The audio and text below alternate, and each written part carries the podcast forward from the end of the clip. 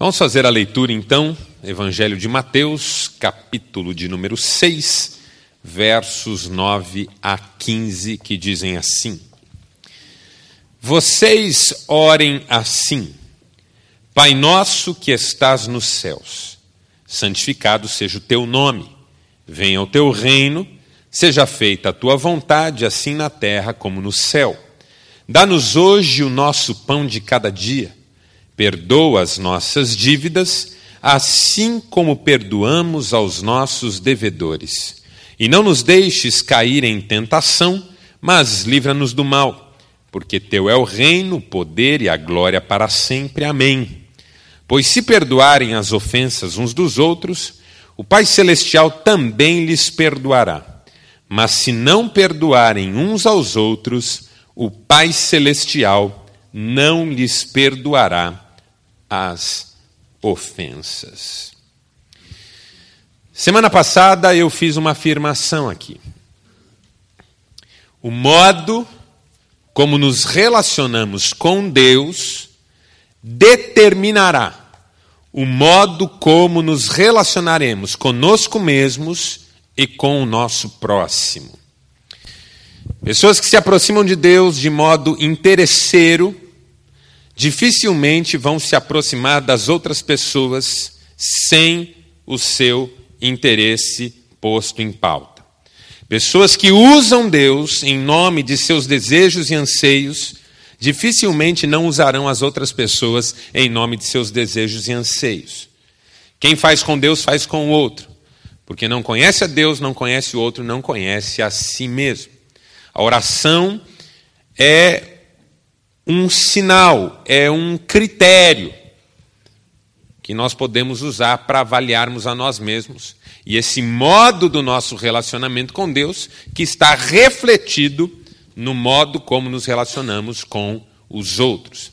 Falamos sobre oração na semana passada, falamos sobre essa oração ao Deus que vê e ao Deus que sabe.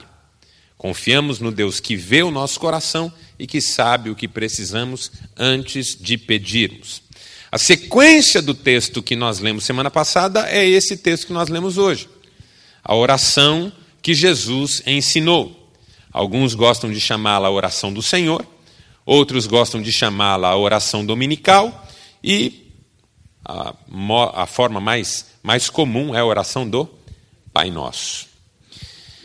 Primeira coisa sobre essa oração é que, incrivelmente, linda que ela é, ela jamais foi repetida em toda a Bíblia. Exceto por esse momento em que Jesus a ensina, ela nunca mais aparece. Jesus mesmo orou outras vezes, mas jamais orou a oração do Pai Nosso.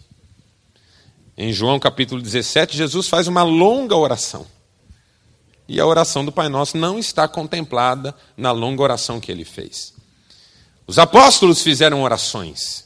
No livro de Atos há várias orações registradas, nenhuma é a oração que Jesus ensinou. O apóstolo Paulo escreveu várias cartas falando do conteúdo de suas orações, em nenhuma há o conteúdo da oração do Pai Nosso. Por que, que essa informação é importante?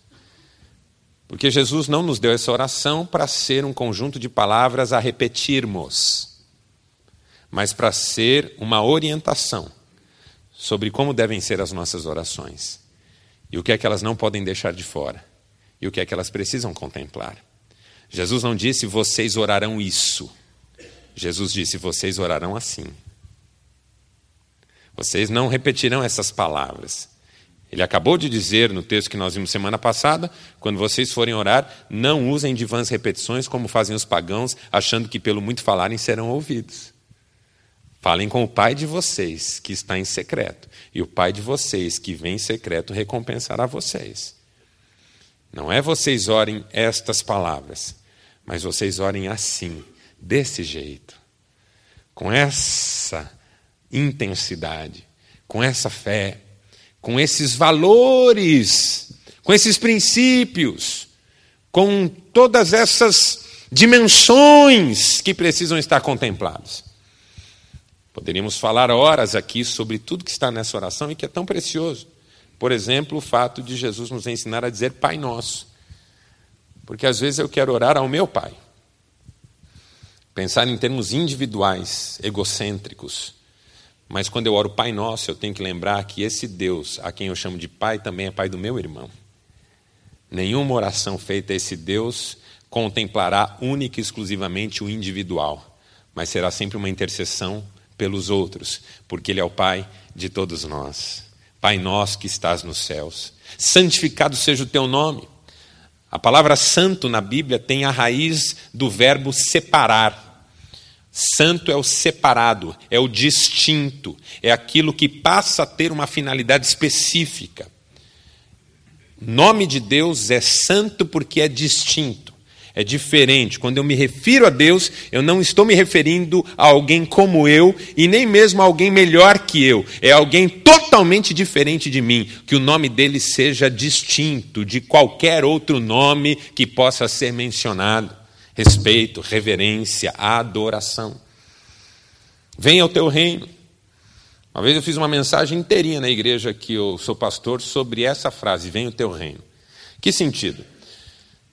Que toda oração envolve, contempla petições, anseios, necessidades, desafios.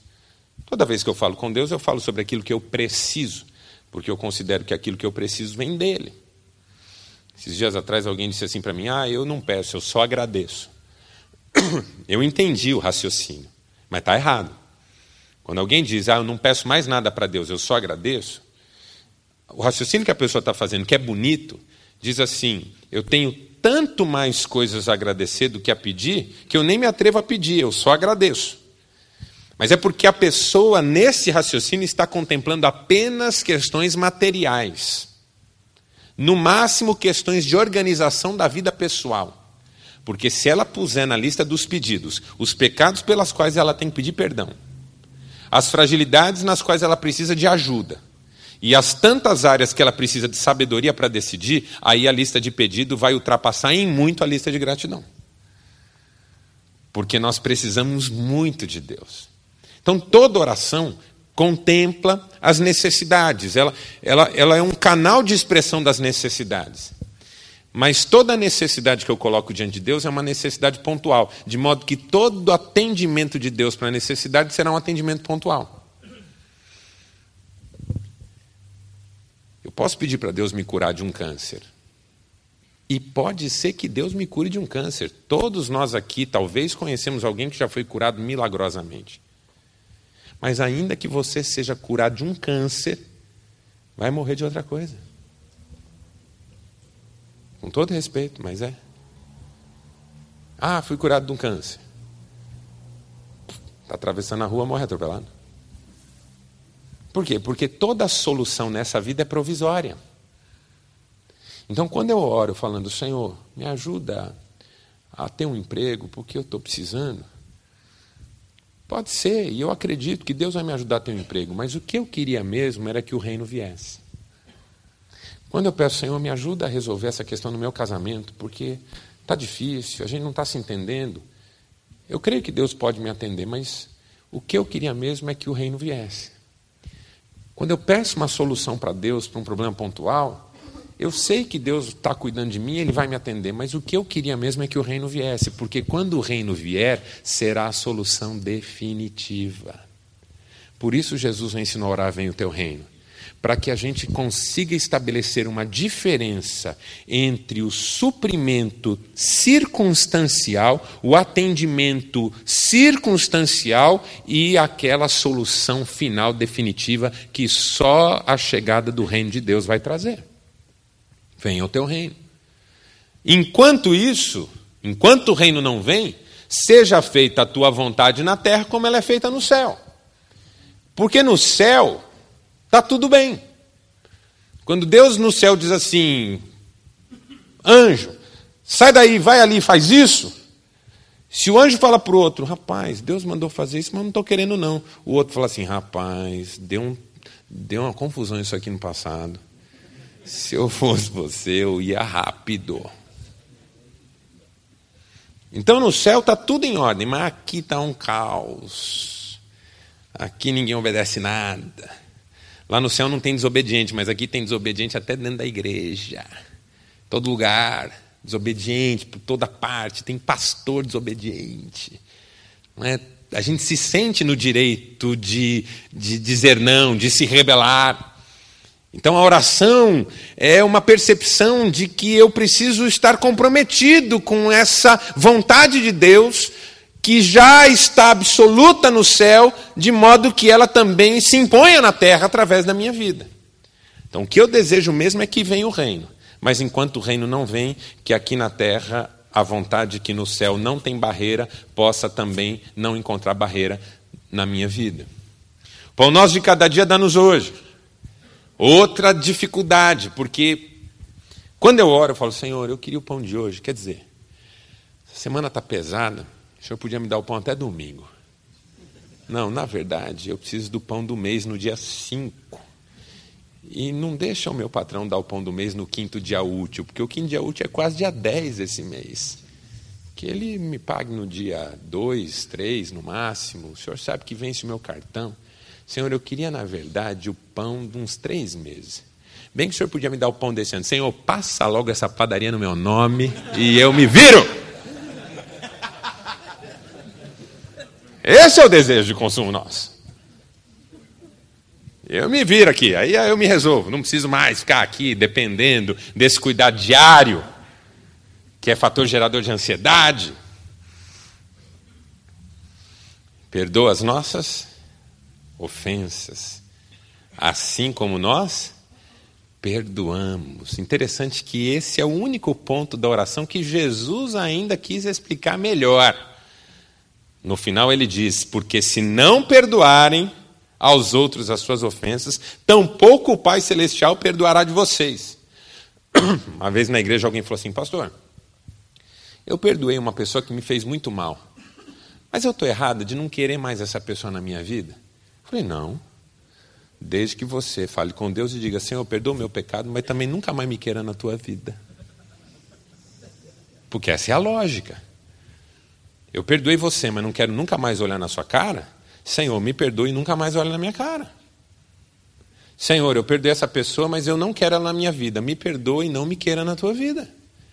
Porque o critério que Jesus está estabelecendo é: perdoa-me assim como eu perdoo.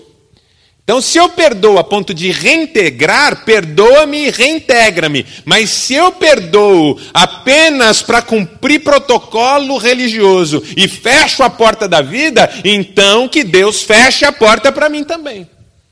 Essa é a lógica de Jesus. E não bastasse estar claro na oração, ele ainda explica no final. Porque ele sabia que a questão do perdão ia ser dura para nós. Muito dura para nós. Não nos deixe cair em tentação. Olha que frase tão bonita também. Eu preferia que Jesus tivesse ensinado mais ou menos assim: não me deixe ser tentado. Entendeu? Senhor, tira essa mulher perto de mim, pelo amor de Deus. Sai, Satanás. Senhor, que nenhuma mulher bonita cruze meu caminho hoje. Senhor, que eu não veja dinheiro dos outros na minha frente. Senhor, que. Não é? Eu gostaria que fosse assim, que Deus fosse tirando fora do meu caminho tudo aquilo que pudesse me tentar. Ia ficar mais fácil a minha vida. E bem mais triste também, né? Mas a questão é: não me deixe cair na tentação. Eu não quero ser super protegido, eu não quero ser o filhinho da mamãe, criado numa redoma de vidro. Eu quero ter maturidade suficiente para entender o que é certo e errado e dar passos direitos na minha vida. Então não me deixe cair na tentação. E livra-me livra do mal. Porque enquanto eu enfrento a tentação, os perigos que podem vir de onde eu nem imagino, esses eu não dou conta. Você está andando na rua, você saiu de carro hoje, você viajou, pegou a estrada, chegou aqui antes de começar aqui da viagem, você está passeando no comércio, você não faz ideia de quantos perigos estão iminentemente postos contra a sua vida. Se Deus não proteger você, ninguém protege.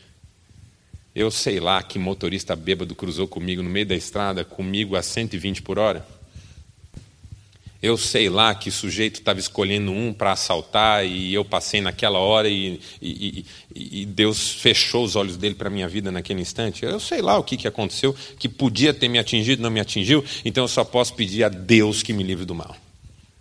Porque se eu depender de mim, eu, eu não saio de casa. Então eu saio de casa na confiança que Deus me livre do mal. Olha que oração mais linda é essa. Nós podemos falar muitas coisas sobre isso. Mas não é o que eu vou fazer hoje, embora já fiz um pouquinho. Eu separei essa oração em três partes. Porque a nossa ótica é relacionamento.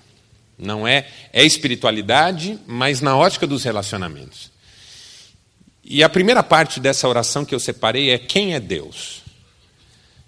Porque Jesus nos ensinou a chamar Deus de Pai, a fazer reverência diante do nome dele e a desejar a vontade dele para a nossa vida. Isso significa que nós precisamos conhecer a Deus. Você só ora de fato quando você conhece aquele a quem você ora. Porque quem ora sem conhecer a Deus não está orando, apenas está jogando palavras ao vento. Há uma diferença, preste atenção. Há uma grande diferença entre Deus e um amigo imaginário. Quando eu digo Deus, eu posso estar falando com o Criador, Senhor de tudo, mas também posso estar falando com um amigo imaginário, que eu mesmo inventei. Quando eu digo Deus, me perdoa, porque eu estou odiando essa pessoa e eu sei que isso está errado, eu estou falando com Deus, com o Criador, com o que eu conheço sobre Ele. Quando eu digo Deus, manda um raio para matar essa pessoa, porque ela me irrita, eu estou falando com meu amigo imaginário, que faz o que eu quero. Fui pregar numa igreja, me fez lembrar isso. Fui pregar numa igreja uma vez e terminou o culto, o pastor que me convidou falou: Ah, você não fica na porta comigo cumprimentando as pessoas? Eu falei: Fico. Aí eu fiquei lá na porta, ele saiu, foi atender alguém lá e as pessoas foram passando me cumprimentando. Aí uma senhorinha dessas, bem pequenininha, bem bonitinha, parou assim e falou: Pastor, gostei tanto da sua mensagem, é isso mesmo. Deus é bom. Olha, eu estava com uma vizinha que era um problema na minha vida. Eu orei e agora ela está com câncer.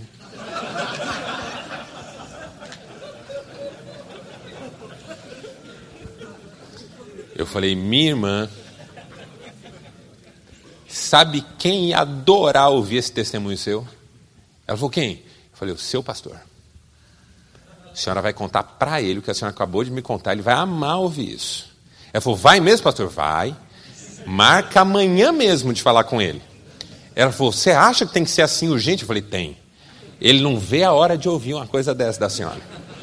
Ah, então vou marcar. Marque. A senhora não vai se arrepender. Marque mesmo. Tão bonitinha. Há uma diferença entre Deus e o amigo imaginário. O amigo imaginário é do jeito que eu quero que ele seja. Deus é do jeito que ele é. Que ele é. Por que, que isso tem a ver com os relacionamentos? Porque muitos dos nossos relacionamentos não dão certo porque eu estou olhando para uma pessoa e projetando nela quem eu quero que ela seja e não quem ela é de fato. Casei com essa mulher, projetando nela aquilo que eu achava que ela tinha ou devia ter, mas nunca olhei para ela realmente a ponto de entendê-la como ela é. Vivo frustrado. Vivo esperando que ela seja quem ela não é. Vivo comparando-a com gente com quem ela não tem nada a ver. Vivo decepcionado. Em geral, quem está sempre decepcionado com seus relacionamentos é porque projeta neles aquilo que eles nunca prometeram. Quando alguém diz assim, ah, não esperava isso, não esperava por quê?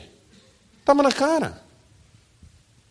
Sabe aquela mãe que não, que não quer acreditar que o menino que ela tem em casa não presta? Cuidado com seu menino. Não, meu menino é uma bênção. Menino de ouro. Todo mundo está vendo que o menino é quase um endemoniado.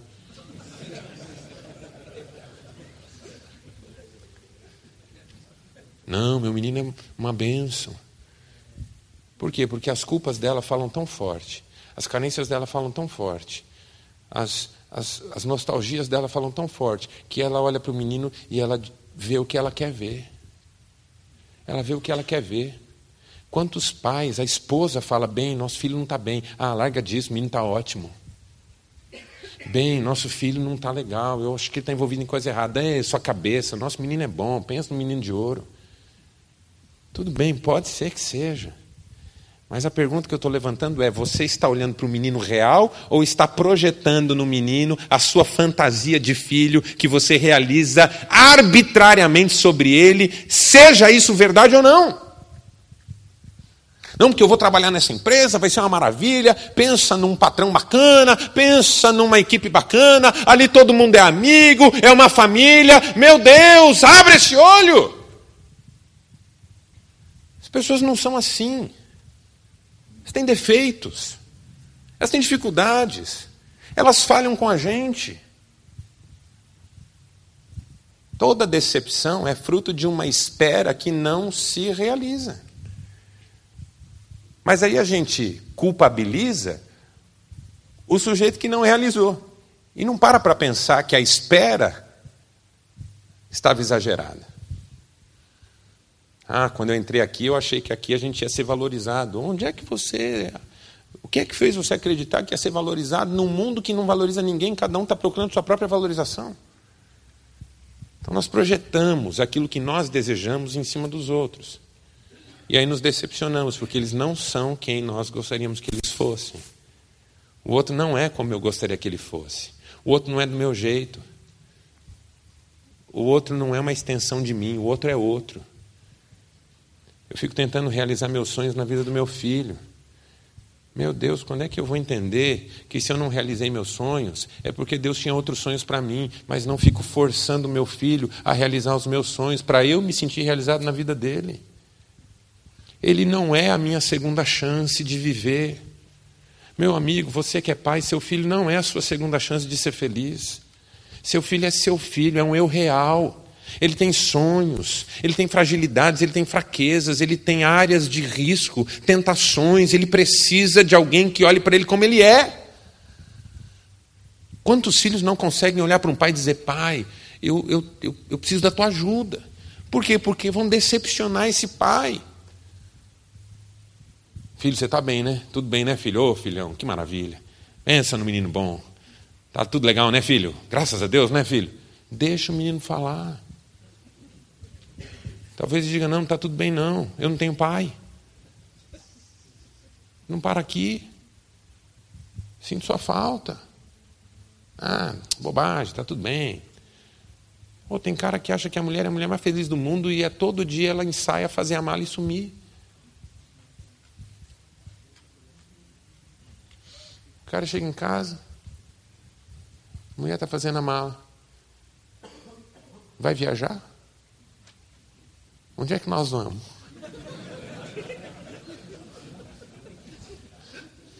Você vai para o diabo que te carregue, ela disse. Que eu estou indo embora daqui. Eu não estou criticando você que o casamento não deu certo. Eu estou criticando você que não enxergou que a coisa estava desmoronando, porque preferiu projetar que estava tudo bem. E não estou criticando você para você sentir pesado, eu estou chamando a sua atenção para que você abra os olhos. Quem olha para Deus e o reconhece como Ele é, olha para as pessoas e começa a enxergar quem elas são. E olha para si mesmo e também passa a lidar com quem é. Porque eu começo a perceber que as pessoas não são como eu gostaria, porque nem eu sou como eu gostaria. Nem eu sou como eu gostaria. Tenho minhas, minhas falhas, meus defeitos.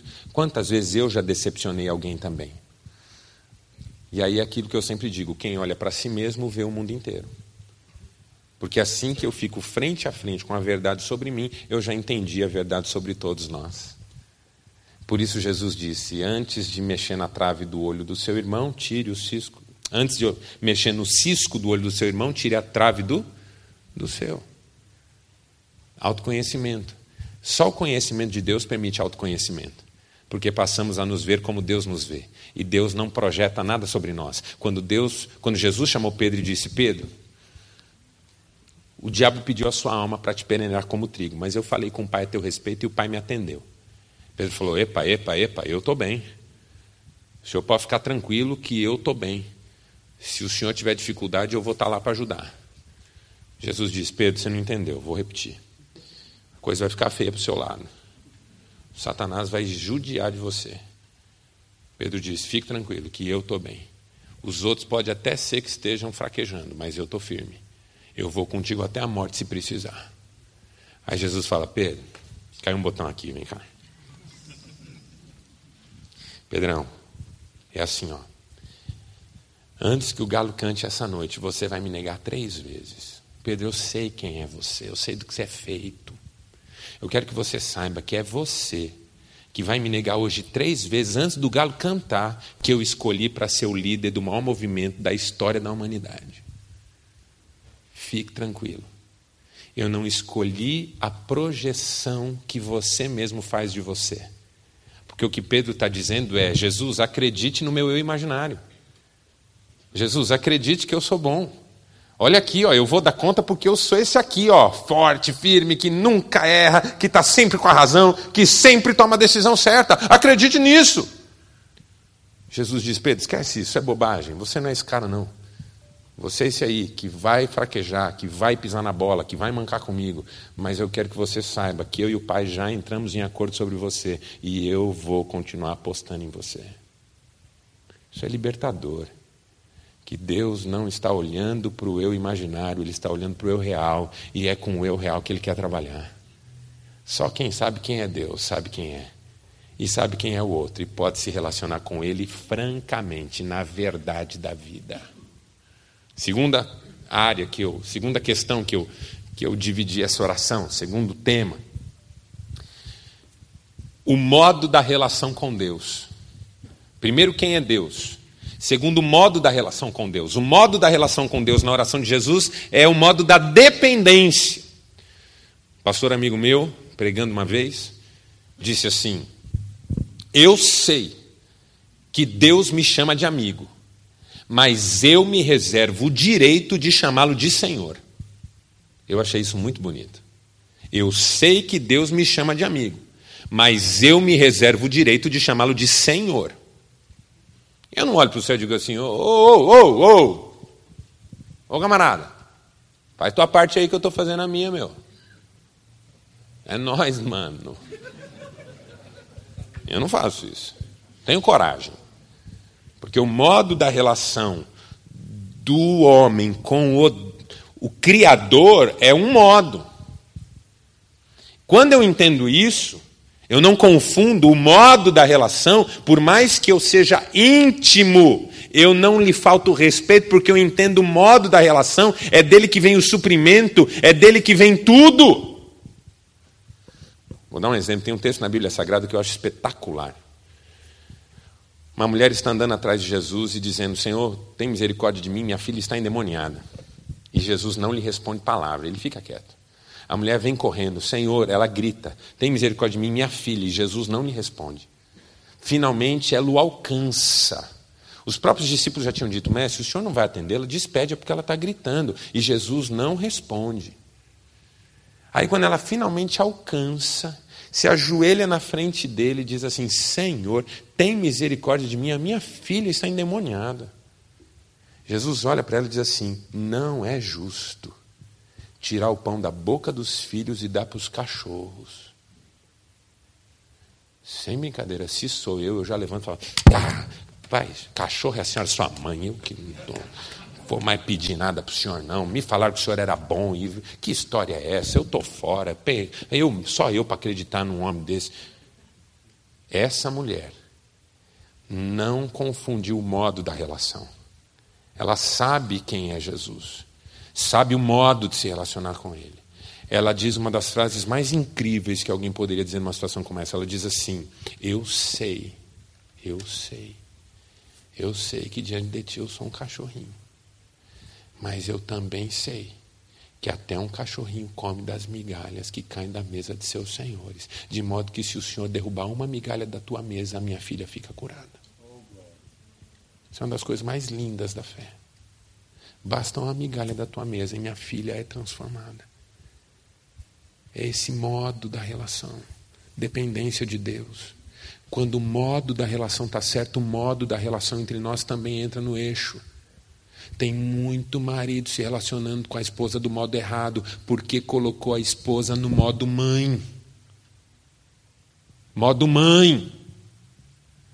Cara, essa mulher está te mandando escovar o dente antes de dormir, tenha dó.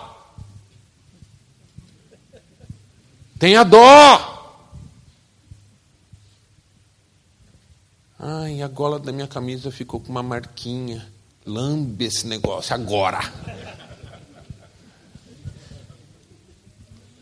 E a mulher entra no modo mãe com a maior facilidade. Com a maior facilidade. E aí, mulher no modo mãe, marido no modo adolescente, qual é o próximo passo? Arrumar namoradinha. É claro. Mulher agora é mãezona. O sujeito tem 50 anos nas costas, mas tem 14 na cabeça. O que, que ele vai fazer agora? Uma namoradinha. Porque o modo está errado. A relação conjugal não é na cumplicidade, na intimidade, na troca, na vida sexual intensa. Não, é modo mãe adolescente. Porque esse cara teve uma relação conflituosa com a mãe que não foi resolvida, transferiu tudo isso para a esposa e colocou ela nesse lugar de mãe. Eu falo isso com a maior tranquilidade do mundo porque eu sofri com isso na minha vida. Um dia eu chamei Cristiano e falei assim: hoje eu entendo que eu casei com você procurando em você a figura do meu pai. Porque eu nunca tive convicção que meu pai me amava, nunca tive. Para mim, o meu pai tinha um desprazer enorme em ser meu pai. Passei a adolescência achando que o meu pai queria que eu morresse, que eu não existisse. E passei a minha adolescência querendo que ele morresse, que ele não existisse. Meu pai nunca me amou, eu tinha convicção disso. Meu pai não me abraçava, meu pai não me elogiava, tudo que eu fazia estava errado, só dava bronca. Aí eu conheço uma mulher que tem um perfil tão sisudo e tão, e tão austero quanto meu pai. Aí eu me apaixono por ela.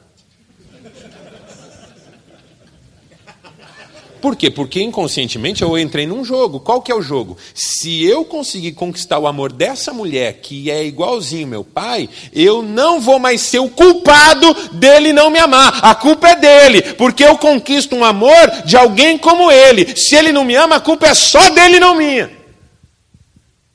Isso acontece num campo da nossa, da, da nossa existência que a gente não tem acesso. Quando a gente vê, a gente está nisso até a tampa. E quando eu percebi isso, não, não desencantei da minha mulher, pelo contrário.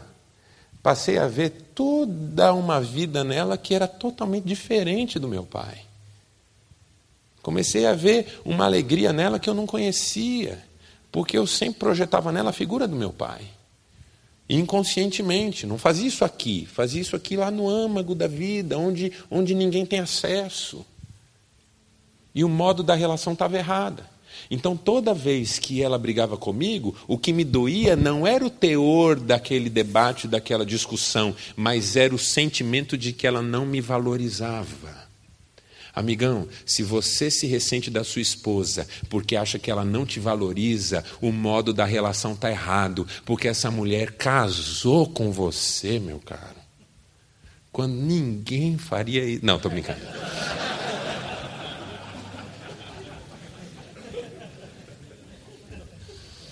Sujeito que foi no meu gabinete, pastor, você parar na minha mulher. Essa mulher é um inferno na minha vida, não me apoia em nada Está sempre brigando comigo. Essa mulher está sempre falando mal de mim. Tudo que eu quero ela não aposta, tudo que eu quero ela desacredita, tudo que eu sonho, ela sonha contrário, ela me desestimula, ela me desanima, ela só tem palavra ruim para mim. Pastor, eu não aguento mais, para mim chega. Eu vim aqui só para dizer que, com respeito à igreja, respeito ao pastor, eu vou separar da minha mulher. Eu não conhecia ele direito, estava vendo ali quase, mais ou menos pela primeira vez, igreja muito grande. Falei, irmão, eu pensei comigo, né? ele é casado com o próprio Satanás e não sabe. Mas vamos ver, né? Eu falei, irmão, quanto tempo você está casado? Ele falou, ah, 22 anos. Eu falei, filho, vocês têm? Ele falou, temos quatro. Que idade eles têm? Ah, 21, 20, aquela coisa toda. Eu falei, o que é que você faz? Ah, eu trabalho com isso. E ela? Não, ela não trabalha. Desde que as crianças nasceram, decidiu cuidar deles, ficar em casa. Eu falei, vocês têm empregada doméstica? Ele falou: Não, não, está lutado, a gente tá, o recurso é curto, a esposa que cuida de tudo. É, mas ela que faz comida? É. Ela que cuida da sua roupa? Falou, é. Ela que limpa a sua casa? Falou, é. Então saia já daqui, seu animal. Ela não me ajuda em nada. Não me apoia. Rapaz, essa mulher 22 anos com você. A minha mulher ficou sete dias viajando, foi num congresso. Sete dias comendo sucrilhos sem tomar banho. Eu chorava no telefone. Volta, pelo amor de Deus. Um dia eu falei assim: volta que eu estou doente, eu estou morrendo, ninguém sabe o que eu tenho. Ela falou: amor, eu ainda estou no aeroporto. Não faz nem 40 minutos que eu saí daí. E agora vem chorar aqui. O cara que diz minha mulher não me apoia, minha mulher não me ajuda, minha mulher não me valoriza, esse cara está no modo errado. Ele está tentando compensar uma relação conflituosa do passado na relação com essa mulher. Ele não consegue enxergar que ela casou com ele, que ela já quebrou junto com ele, as três vezes que ele quebrou também, que ela já passou por um monte de coisa ao lado dele. Ele não consegue ver isso. Ele só consegue ver falta valorização. Por quê? Porque eu nunca tive valorização do meu pai e eu achei que ia ter dela para compensar o que meu pai não me deu e agora nem dela eu tenho e agora vou precisar arrumar essa valorização em outra relação, e isso não vai acabar nunca. O modo está errado. Quantos pais em modo errado de relação com o filho? Hoje, aqui para as mulheres, eu disse, com todo respeito, elas sabem o respeito que eu tenho por elas aqui, mas eu disse: tem muita mulher que está transferindo a carência do amor do marido que ela não sente que recebe para cima de um filho de 4, 5 anos e está destruindo a vida emocional do menino. Está errado o modo dessa relação, está errado pais que alteram o modo da relação com o filho. Pai é lei dentro de casa. O pai faz a castração do menino no ponto de vista é, emocional para que ele possa ter uma relação adequada com a mãe e ter uma mulher que ele possa amar de forma livre na vida adulta. Mas esse pai se ausenta, ele finge que não é com ele, ele deixa a mãe e o filho ficarem se lambendo, porque enquanto eles estão se lambendo, ele pode ficar assistindo televisão e, e, e usando pornografia no meio da noite.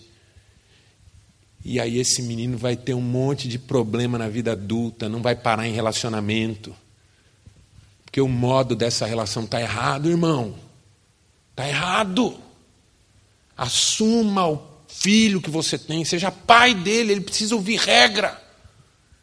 Ele precisa, ele precisa sentir você chegar e falar assim, filho, agora deixa o papai namorar a mamãe aqui. Não, ela é minha. Que sul, caramba, rapaz, vou cortar seu pipi fora.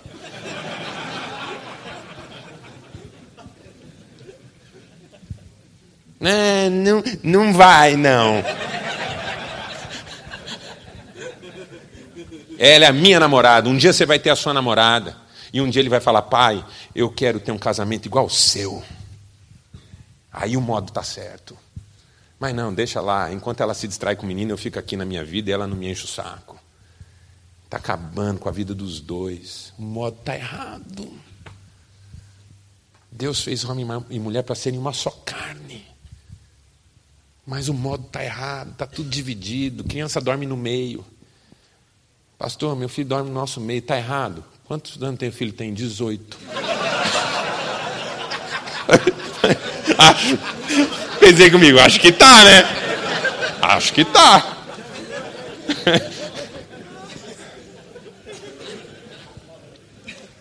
Tem que corrigir o modo. Como é que eu corrijo o modo? Eu corrijo o modo com Deus.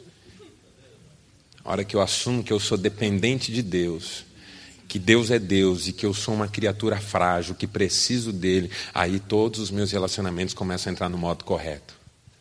Não vou tornar amigo mais importante que filho, porque o modo da amizade não é esse. O modo da amizade não é um na jugular do outro. O modo da amizade é equilibrado. É um, um abençoando a vida do outro com limite, porque ninguém vai viver a vida do amigo por ele.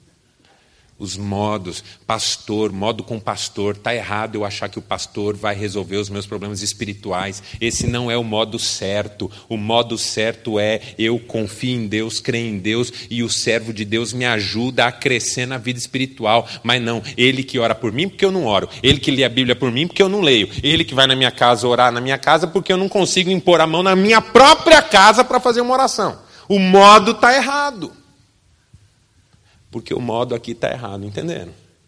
E finalmente, para terminar, porque senão eu vou muito longe, está com pouco tempo para eu acabar. Terceira área que eu dividi essa oração, a questão da coerência, né? Porque uma vez que eu sei quem é Deus, e uma vez que eu acertei, ajustei o modo dos relacionamentos, agora eu posso ser uma pessoa melhor na vida do meu próximo. Aí eu posso dizer: perdoa-me assim como eu perdoo. Porque agora que eu sei quem é quem, e agora que eu sei o modo correto, a ferida não é mais insuportável de ser vencida. A dor não é mais acima de qualquer possibilidade de superação. O que quer que você tenha me feito, eu posso perdoar você, porque eu sei quem você é e o modo da nossa relação estava correto. Então você falhou comigo, eu perdoo você. E espero que você me perdoe por eu também ter falhado com você. Aí o perdão entra em cena. Porque eu sei quem é Deus, eu sei quem eu sou, eu sei quem o outro é. E o modo de todas essas relações está ajustado. Eu não estou esperando de você aquilo que só pode vir de Deus. Eu não estou atribuindo a você a derrocada da minha vida porque a minha vida está nas mãos de Deus. Nem mesmo meu pior inimigo continua sendo o meu algoz depois que eu encontro esse Deus que está com a minha vida nas mãos.